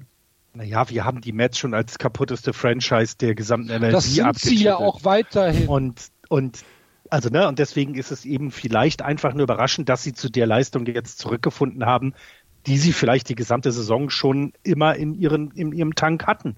Sie aber eben nie auf die, auf die Platte gebracht haben. Und die Mets sind ein Team, was in der Lage ist, einen Ball zu spielen, der, der dir eben so ein, ja, drei über 500 über der Saison anbietet. Aber vielleicht eben mehr auch nicht. Und sie haben sich am Anfang die Auszeit genommen. Sie hatten dieses Zwischenhoch, in dem, wir, in dem sie alle, auch ganzen, ganzen Writer, die national was schreiben, ja hochgejazzt haben, als wenn es die große Entdeckung dieser Saison ist, dass die Mets jetzt Chance auf die Playoffs haben. Ich, also ich habe das immer verglichen mit den Playoff-Chancen der Giants und die waren halt nie groß und die Mets sind noch dran, aber es ist halt auch, wenn man sich das genau anguckt, finde ich eben auch kein Team, wo du sagst, naja, das ist ein klarer Playoff-Kandidat. Und da sind sie halt halt jetzt zurück, äh, äh, zurückgerutscht hin. Und bei den Phillies ist eben, ja, ist alles noch nicht beisammen und ich, ich gehe ganz fest davon aus, dass wir nächstes Jahr äh, da mehr sehen werden, aber dieses Jahr eben halt nicht. Ähm, also ich, ich muss sagen, ich fand diesen, diesen, ähm, diese Phase der New York Mets, wo sie zwischendurch so viel gewonnen haben, fand ich sehr unterhaltsam, sehr erfrischend. Weil auch sie ja, wie die Nationals, von uns dann auch ein bisschen in Sack und Asche geredet worden sind und dann haben sie zwischendurch wieder performt. Dass sie jetzt, dass sie jetzt dann auseinanderfallen und ich bin, bin eurer Meinung, dass das jetzt war. Und ich glaube nicht, dass die, dass die Mets nochmal zurückkommen werden, gerade weil es so eng ist in der National League East und weil es insgesamt so eng ist rund um das, rund um das Playoff-Geschehen. Es sind nur drei Spiele und trotzdem glaube ich, dass die New York Mets von diesem, von diesen Teams, die rund um die Playoffs mitkämpfen, die geringste Substanz haben. Aber wir können noch mal einmal gerade sagen, ähm, Pete Alonso ist halt der, der ganz, ganz, die ganz große Story bei den New York Mets. Er hat jetzt seinen 42. Home Run geschlagen und er ist jetzt Franchise-Leader, was Home Runs in einer Saison angeht. Und er ist der siebte Spieler, der es geschafft hat, in seiner Rookie-Saison Franchise-Leader für seinen Club zu werden. Und der erste seit 1938. Damals hat es Johnny Rizzo geschafft für die Pirates in seiner der ersten Urgroßvater Saison. von Anthony Rizzo wahrscheinlich, ne? Wahrscheinlich. ähm, für, die, für die Pirates damals ähm, die meisten Home Runs in der Rookie-Saison zu schlagen. Und Peter Alonso hat es jetzt 2019 geschafft. Peter Alonso ist die ganz große Geschichte und das sollte den Mets auf jeden Fall Hoffnung machen für die nächsten Jahre. Sie haben mit jemandem wie Peter Alonso haben sie, sie, sie einen absoluten Anker für die nächsten Jahre und darum müssen sie die Mannschaft aufbauen. Wenn sie ihn im Winter nicht DFAen. ja, das wäre super. Also den, den Mets traue ich sehr viel ja, zu, aber die Mets. Das ja. wäre lustig. Aber das kann man nicht mal den Mets zutrauen. Doch. Nein. Ja, weil der, weil irgendeiner irgendwas geträumt hat. So. ah, irgendein Medium. ja, genau. Hat mir gesagt, ja, Finger so weg eine, von so eine, Peter so eine, so eine 1 Dollar Hotdog-Wurst in äh, New York gegessen hat und danach auf Mescalin war. Kann ja alles passieren. Aber ah. weiterhin finde ich eben, und genau das wird sich ja dann auch für die nächste Saison nochmal alles wieder zurechtrütteln, wenn du eine Line-Up mit Jacob de Grom, äh, Steven Metz, Marcus Stroman, Noah Syndergaard, Zach Wheeler hast, dann hast du eine Chance, auch in der National League zu bestehen. Ähm, du musst halt eben dann die Offensive, ähm, äh, die, die Offensive bringen. Das, das haben sie jetzt mit, mit, mit Peter Alonso. Ähm, ich äh, schaue gerade panisch, ich schaue gerade panisch, dass Joe Panic jetzt sogar äh, im Roster der, der, der Mets ist, der ja äh, von den Giants ähm, DFA'd wurde. Also da kannst du hast ja auch die Chance, da jetzt was aufzubauen. Wir wissen aber, dass die, dass die Mets das verkacken werden. Habt ihr gerade angesprochen. Ja. Apropos verkacken. Gehen wir mal in die National League Central. Ich will das nicht. Ich auch nicht. Niemand will das. Aber ich möchte noch was zu den Miami Marlins sagen. Okay. Habt ihr das Video gesehen, wie Kian Bruxton ejected worden ist, weil er seinen Handschuh dem Schiedsrichter unbeabsichtigt ins Gesicht geworfen hat? Und, also, hei, hei, hei, hei, hei. Ja, passiert. Ja. Passiert. Jetzt können wir in die Central gerne. Ja, machen wir das, wo wir, wo wir gerade so gut gelaunt sind. Die St. Louis Cardinals haben die Führung übernommen. 73, 58, sechs Siege am Stück, 9 und 1 aus den letzten 10. Dahinter die Cubs 70, 61, die Milwaukee Brewers 67, 65, nur noch zwei Spiele über 500. Die Cincinnati Reds 62, 69 und die Pirates 56, 67 am Tabellenende, 17,5 Spiele hinter den St. Louis Cardinals zurück. Die letzten vier Serien der St. Louis Cardinals. Ausgeglichen 2-2 Split gegen die Cincinnati Reds. Danach äh, 2-1 Sieg gegen die Brewers. Danach drei Spiele, nee, vier Spiele, Clean Sweep gegen die Colorado Rockies. Und jetzt aktuell sind sie wieder in der Serie mit den Milwaukee Brewers, wo sie die ersten zwei Spiele gewonnen haben, 12-2, 6-3. Das sagt ein bisschen was über das Kräfteverhältnis aktuell in der National League Central aus und es bricht mir das Herz.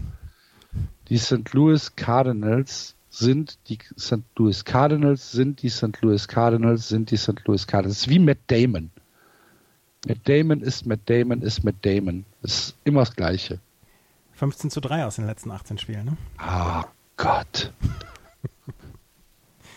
ja, das, ähm, das ich werde mit dem Podcasten aufhören, sollten die die Division gewinnen. Oder ich fahre ja nächstes Jahr nach, äh, nach Amerika und wir wollen ja auch mit meiner Frau zusammen ein Spiel bei den Chicago White Sox äh, äh, Cubs gucken im Wrigley, weil man das mal machen sollte und werde da, keine Ahnung, eine Schimpftirade ausstehen, weil das kann doch nicht deren verdammter Ernst sein. Also weder von den Cubs noch von den Brewers, dass sie jetzt so einem Team, was eine tolle Serie hingelegt hat und die haben auch gute Spiele in den Reihen, aber den Kader, den die Cubs beisammen haben, der ist doch bitte nicht das kann doch nicht sein. Nein, nein, Das ich ist, ähm, akzeptiere das einfach nicht. Ich ein- ich akzeptiere das nicht. Punkt. Ich habe einen, hab einen ganz interessanten Artikel auf ESPN darüber gelesen, über, das, über die Fähigkeit der St. Louis Cardinals ohne Stars, beziehungsweise ohne überragende Leistung, also dass man wirklich, ähm, wirklich vor, vor Bewunderung zurückschreitet, wie sie das, sich das Team zusammengestellt haben. Und sie hatten vor dieser Saison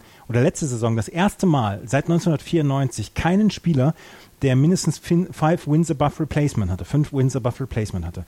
Und dann sind sie rausgegangen und haben sich Paul Goldschmidt geholt. Und Paul Goldschmidt ist jetzt gar nicht so der große Anker dieses Jahr. Ja, er spielt gut, aber es sind andere Spieler, die jetzt wiedergekommen sind. Und das ist ja etwas, was wir seit Jahr und Tag herbeten.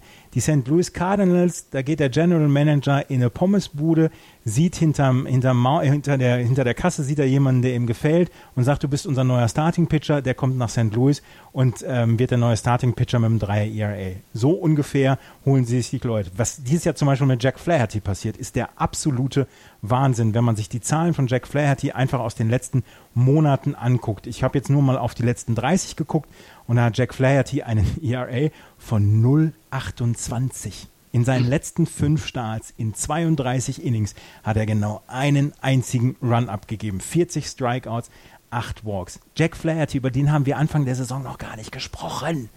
Dann kommt jemand dazu wie Colton Wong. Colton Wong, der dieses Jahr ein absolutes Karrierejahr hat für die, äh, für die St. Louis Cardinals, hat jetzt in seinen letzten 71 At-Bats hat er 25 Hits gehabt, einen 3,52er Average, 4,32er On-Base Percentage, hat dazu noch ein paar Stolen Bases und ist dafür, ist dafür gut, dass er neben Paul Goldschmidt dann auch so ein bisschen die Offensive anführt. Sie haben mit Dexter Fowler jemanden, letzte Nacht haben sie 6-3 gewonnen, hat Dexter Fowler nochmal quasi am Zaun hat er einen Ball gefangen, damit es nicht 6-6 steht. Dann, ich glaube gegen die Cups, nee, gegen die, äh, gegen die Brewers, Entschuldigung.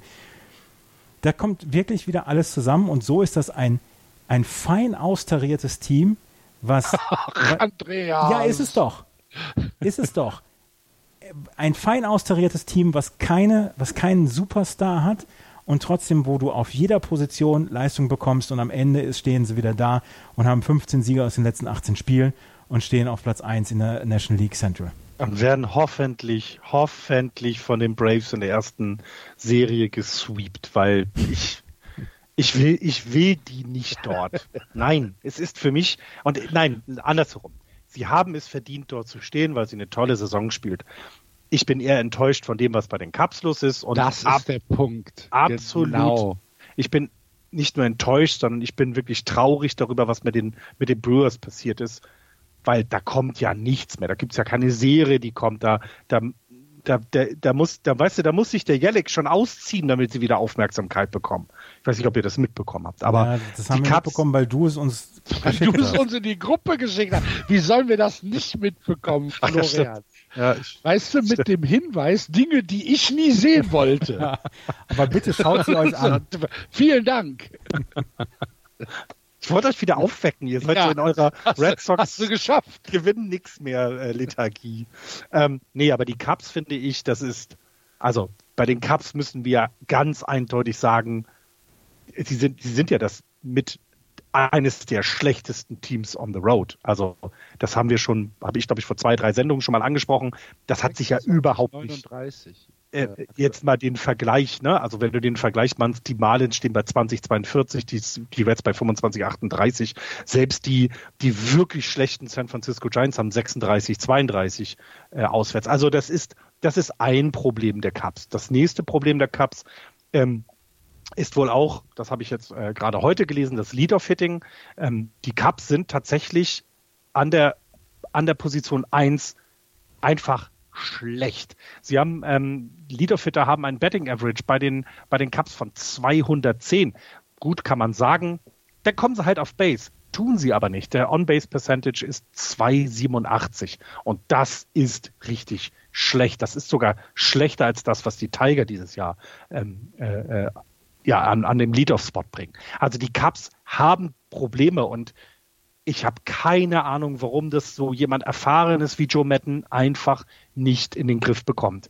Sie, sie sind doch, also wir sind uns doch einig, dass die Cubs ein Team sind, das vor den Cardinals steht. Also jetzt mal, die Welt ist doch jetzt nicht plötzlich von innen hohl oder flach oder so Quatsch, sondern die Cubs haben doch das wesentlich bessere zusammengestellte Team als die, die Cardinals und sie kriegen es nicht auf die Kette und ich bin enttäuscht, traurig, wütend und was noch immer alles. Also, nee. Best Fans im Baseball, ja, Dankeschön.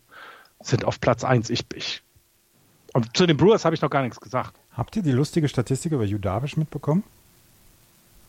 Ist der erste Pitcher seit mindestens 1893, der es geschafft hat, acht oder mehr Strikeouts zu haben, dabei keinen einzigen Walk in fünf aufeinanderfolgenden Starts.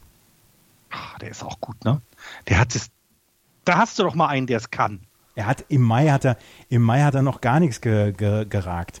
Ja. Und dann hat er, äh, ja, dann haben wir, wir haben auch drüber gesprochen, dann hatte er zwischendurch eine Phase, wo er die längste Zeit zwischen zwei Pitches brauchte.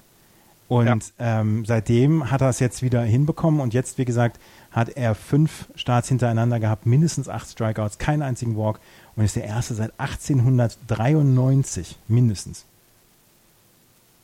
Vorher hatten sie ja, aber keine Lust, es, es passt halt alles nicht. Ne? Das, wir haben das Betting angesprochen. Ich meine, Anthony Rizzo hat mit einem 290er Betting Average, die führte das an und äh, jetzt, ich will gar nicht über die Home Runs reden, weil jeder schlägt die, äh, zu diesen Zeiten Home Runs. Das ist für mich eine beliebige Statistik geworden, aber es, es klappt so überhaupt nicht bei den, bei den Cups zusammen und ich, ich stelle mir halt die Frage, woran es liegt und es kann, es kann ja nicht sein, dass alle verlernt haben, Baseball zu spielen. Das glaube ich einfach nicht.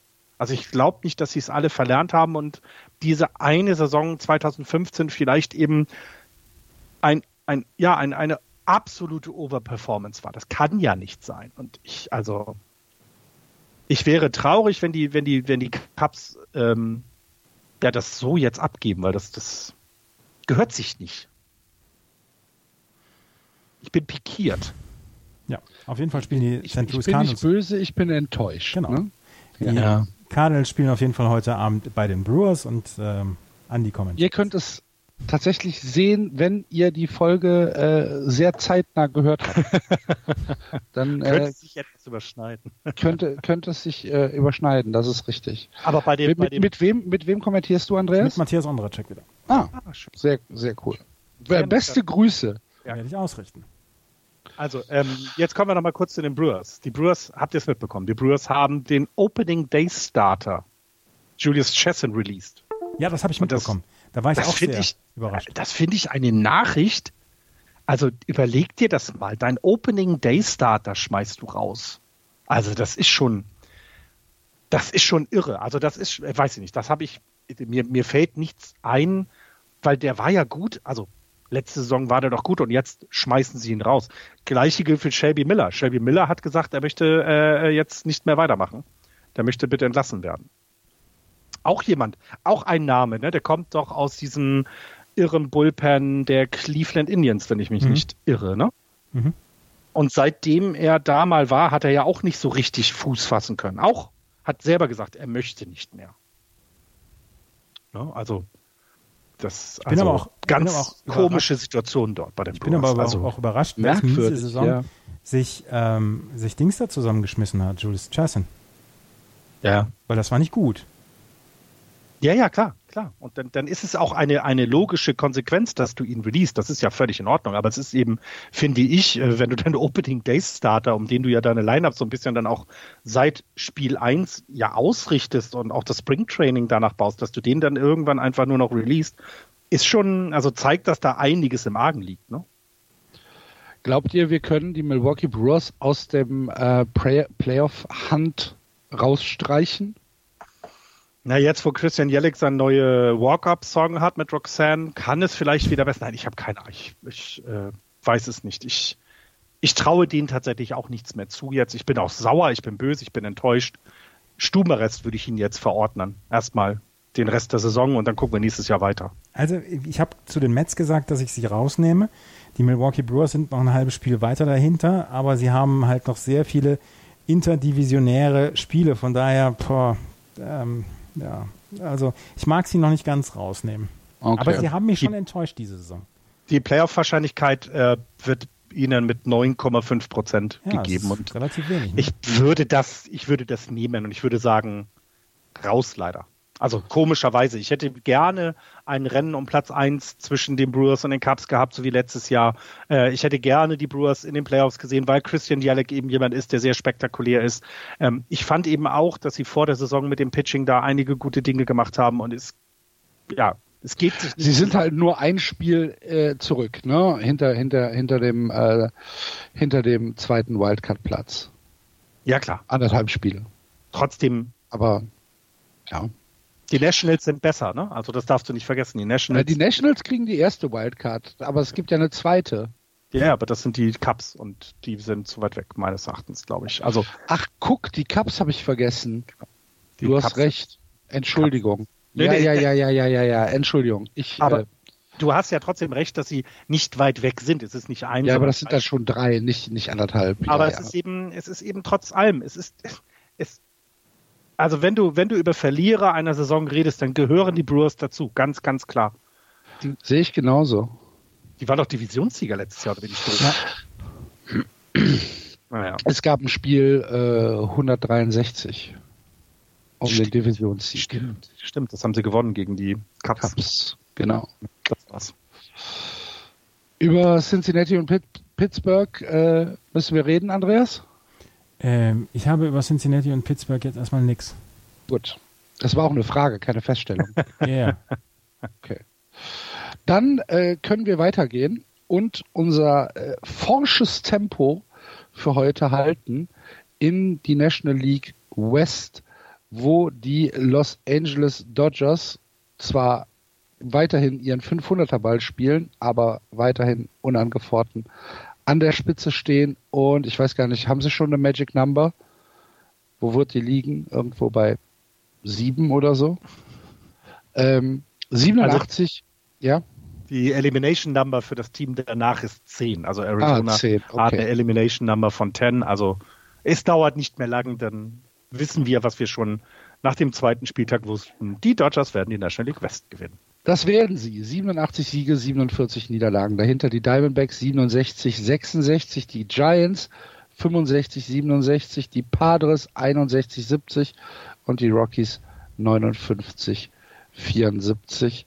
Die Dodgers mit 19,5 Spielen Vorsprung vor den Diamondbacks. Aber wir haben es ja schon angesprochen mit Serien, die gar nicht so richtig gut waren. Ähm, sie verlieren gegen die Atlanta Braves zwei von drei, sie verlieren gegen die New York Yankees zwei von drei. Gut, dann haben sie gegen die Blue Jays gewonnen, aber trotzdem zwei Spitzenteams, die sie jetzt ähm, gegen die sie jetzt spielen mussten und sie haben beide Serien verloren. Für mich ist das tatsächlich ein bisschen ähm, erstens zu viel und zweitens überraschend. Concerning. Ist es? ist ich, es? Äh, nein. Ich hatte es angedeutet vorhin schon. Die, die Dodgers sind jetzt auf eine Sechs-Mann-Rotation gewechselt. Das heißt, es, es ist anders als die Spiele davor. Ähm, die Dodgers haben mit 731 Runs, äh, nur die Astros haben mehr. Die Twins und die Yankees haben mehr. Also in der National League kommt keiner an sie ran. Es ist, also ich weiß nicht, an welcher Stelle du, man da anfangen soll. Jetzt eine, eine, also du kannst ja eine Schwächephase ihnen zustehen, ja, da bin ich bei dir, aber ich glaube, dass das nicht entscheidend ist, hatte ich vorhin schon gesagt. Das, äh, das sind halt die Dog Days, das ist eben so. Es kommt eine Zeit für jedes Team, in der es, in dem es eben darum geht, Kräfte zu schonen. Und das ist bei den Dodgers jetzt. Und sie müssen sich eben in keinster Weise Sorgen machen und haben das auch das Jahr über nicht getan. Sonst wären es nicht 19,5 Spiele. Lass sie doch jetzt die nächsten neun Spiele verlieren, sind sie immer noch zehn Spiele vorne.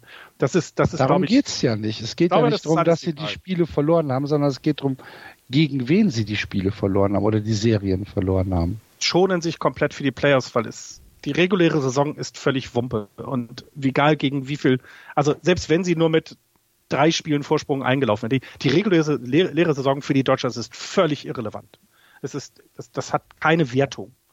Es ist, es geht darum, die National League, äh, äh, also es geht darum, in die World Series zu kommen. Und da ist es egal, ob du mal eine Serie gegen wen auch immer verlierst. Das ist völlig Wumpe tatsächlich. Das ist so wie, keine Ahnung, Bayern München sich früher immer um die äh, Meisterschaft nicht gekümmert hat, weil sie es eh geworden sind und eben in der Champions League ihren, ihre Spiele hatten. Und das ist bei den Dodgers halt genau das Gleiche. Es ist die, die reguläre Saison ist halt nett, weil sie eben jetzt, ne, sie haben mit Cody Bellinger jemand, der auch bei 42 Home jetzt, glaube ich, stand. Ich weiß nicht, ob das hier aktuell ist. Oder hat er schon 43? Also, das sind vielleicht Geschichten, die erzählen kannst, aber nicht, dass, dass man eine Serie gegen die Yankees oder gegen wen auch immer verloren gegangen ist. Ja, gut. Also ich bin ich da, ich, so. bin, ich bin auf, auf Florians Seite, gebe ich ganz offen zu, weil ähm, es geht. Eben warst du noch auf meiner Seite. Ich weiß, aber es, ich kann ja von Thema zu Thema dann auch. ich bin ja die FDP. Das war aber das gleiche Thema. Als also, wir über die Yankees gesprochen haben, warst du auf meiner Seite. Ja, wie gesagt, ich kann ja auch gegen die, die FDP sein. Ich bin ähm, in diesem Fall, in diesem Fall bin ich auf Florians Seite, weil für die für die Dodgers geht es nur noch World Series or Bust. Sie werden die Division gewinnen und sie werden die Division mit großem Vorsprung gewinnen. Es geht für sie jetzt darum, die Leute so fit zu halten, dass sie dann in, der, in den Playoffs performen können. Und das müssen sie schaffen. Und wie Florian es angekündigt hat, mit einer Sechs-Mann-Rotation, auch mit Clayton Kershaw vielleicht zwischendurch mal ein Inning früher vom Mount holen. Und die haben alles auf dieses eine Ziel ausge, ähm, ausgerichtet. Sie sind jetzt, sie sind jetzt dreimal hintereinander in den Playoffs so knapp gescheitert. Es muss jetzt passieren. Und ähm, ja, deswegen. Und die Implikation ist auch völlig irrelevant, weil wir haben es vorhin gesagt, die Yankees werden äh, in, in den Playoffs werden sie anders auftreten als jetzt in so einer Serie. Schon eben wegen den Starting Pitching. Die müssten, da geht es ja nicht darum, ja mal so eine Serie gewinnen, ist ja alles nett und schön. Aber du in den Playoffs musst du die Spiele ja tatsächlich auch gewinnen, damit du weiterkommst. Und das ist eine ganz andere Situation. Deswegen finde ich, kann man schwer, kann man das jetzt schwer als Maßstab nehmen. Und eigentlich haben wir auch darauf gewartet, dass sie mal so eine, ja, so eine, ja, to nicht tolle Woche haben, um es mal so zu nennen. Und das ist dann ausgerechnet gegen so jemanden wie die Yankees. Ist natürlich doof, das stimme ich, da stimme ich dir auch zu, Axel, dass sich komisch anschaut. Ich glaube, die berechnen das ganz Es waren anders. aber nicht nur die Yankees, es waren auch die Braves. Braves. Ja gut, und die Braves finde ich, das zwei ich wiederum, gegen ja, genau. zwei Spitzenteams. Da muss man dabei auch noch sagen, dass die Braves eben auch ein, in einem Lauf eher waren. Ne? Die Dodgers hatten eher diese Schwächephase, die Braves hatten mal den Lauf. Ähm, ich gehe ganz fest davon aus, dass die Dodgers durch die National League Playoffs vielleicht, wenn sie insgesamt zwei Spiele verlieren, wie die Red Sox letztes Jahr in der, in der, in der American League Playoffs, waren es, glaube ich, nur zwei, ne? Ähm, wenn sie das, ich glaube, das wiederholen sie einfach und dann, dann stehen die damit, also dann stehen die da mit Messer zwischen den Zähnen und werden alles vernichten, was in der World Series auf sie kommt, weil, weil das das Einzige ist, worum es geht. Ich freue mich darauf, sie verlieren zu sehen. Achso, was habe ich? Nein. Hat denn von den anderen Teams in der National League West noch ein Team eine Chance auf einen Wildcard-Platz? Hast, du, hast ja. du die Rockies letzte Nacht gegen die Red Sox gesehen? Ne. Die sind ausgeklingt. Die haben haben sie nur noch, haben sie nur noch Mist gebaut. Ja, die Rockies hätte ich jetzt auch als letztes so irgendwie auf der auf der Liste gehabt. Aber die sind, die sind letzte Nacht, die haben sich verabschiedet in die Offseason. Das, äh, ja. San Diego ja, genauso. Bei den, genau, bei den Diamondbacks ist es ja, ist es jetzt so, dass David Peralta sich äh, verletzt hat ähm, der, oder nein, andersherum. David Peralta hat jetzt entschieden, ähm, dass er die, äh, dass er doch schon die Operation an seiner Schulter, an seiner rechten Schulter ähm, äh, durchführen wird. Das wird, das, das bedeutet eben, dass er jetzt für das, für den Rest der Saison ausfällt. Und auch, auch bei den Diamondbacks scheint eben die, die, ja, die Anzeichen Richtung 2020 zu gehen. Und keine Implikationen mehr auf dieses Jahr in irgendeiner Form äh, möglich sind, glaube ich nicht dran. Und bei den Giants, ich habe es euch vorher gesagt, ihr glaubtet mir nicht, gibt es das auch nicht. Ja. Wer weiß.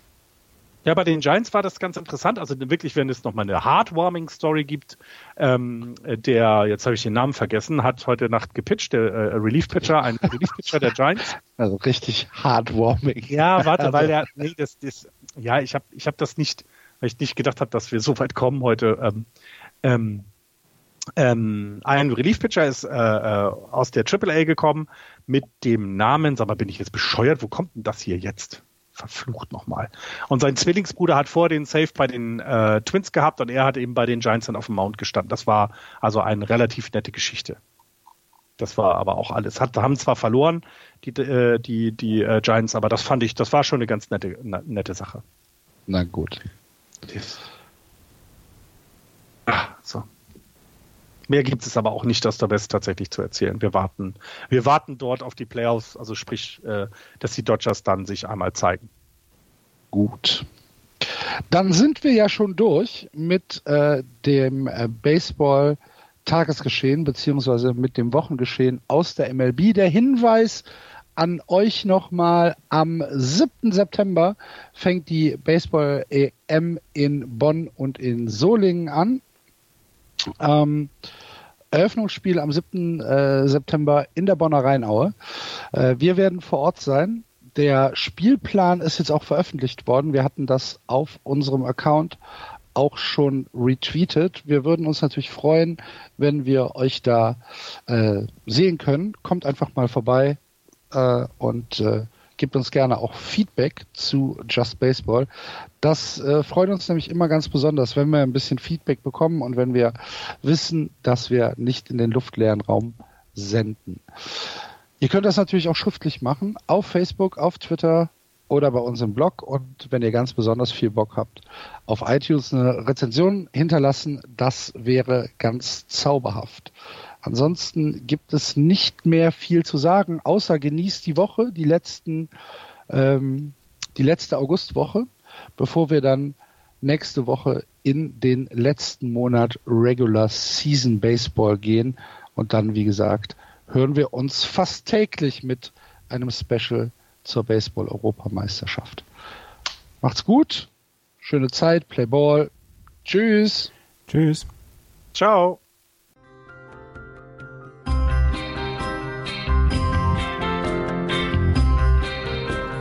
Das war Just Baseball. Ihr findet uns auf justbaseball.de, bei Facebook, bei Twitter und natürlich bei iTunes.